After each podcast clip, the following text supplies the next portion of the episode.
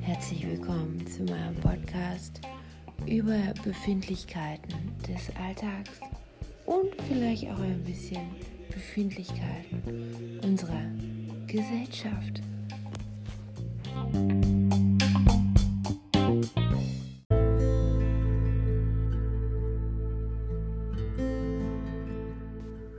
Und während ich meine Mikrowellenpasta mit frischem Basilikum garniere, damit es ein Instagram-taugliches Bild gibt, könnt ihr euch den ersten Teil einer wunderschönen Geschichte über Märchen anhören. Viel Spaß bei Teil 1, wo Märchen noch Träume haben.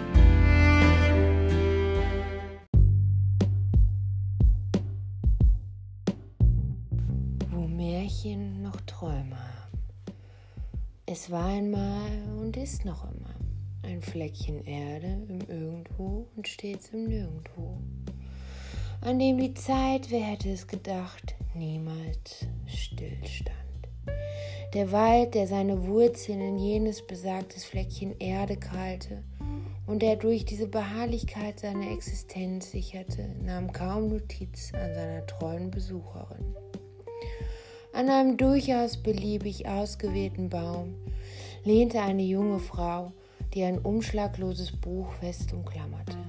Ihre Augen waren unerlässlich auf die abgegriffenen Seiten gerichtet.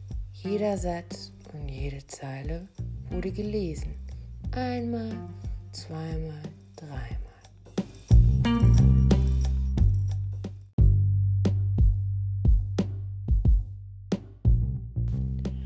Sie las all die Worte, die nicht ihre eigenen waren und die sich dennoch so perfekt in ihr Leben fädelten, als wären sie just in diesem Moment ihrer Seele entsprungen.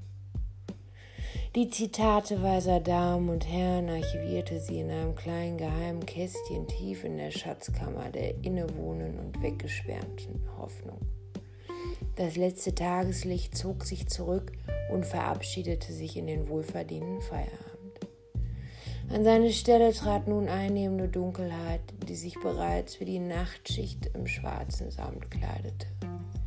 Die junge Frau schien durch den plötzlichen Wechsel erschrocken, legte das Buch in ein Körbchen, entwickelte hastig ihr rotes Mäntelchen fester um sich und zog die Kapuze tief ins Gesicht.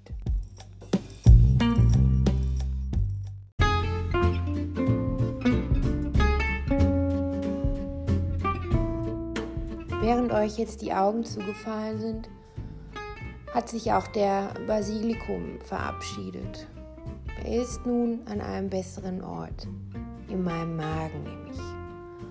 Wie es mit dem Mädchen im roten Mäntelchen weitergehen wird, erfahren wir in der nächsten Podcast-Folge. Wir hören uns bis dahin, eure Leo aus dem Wunderland.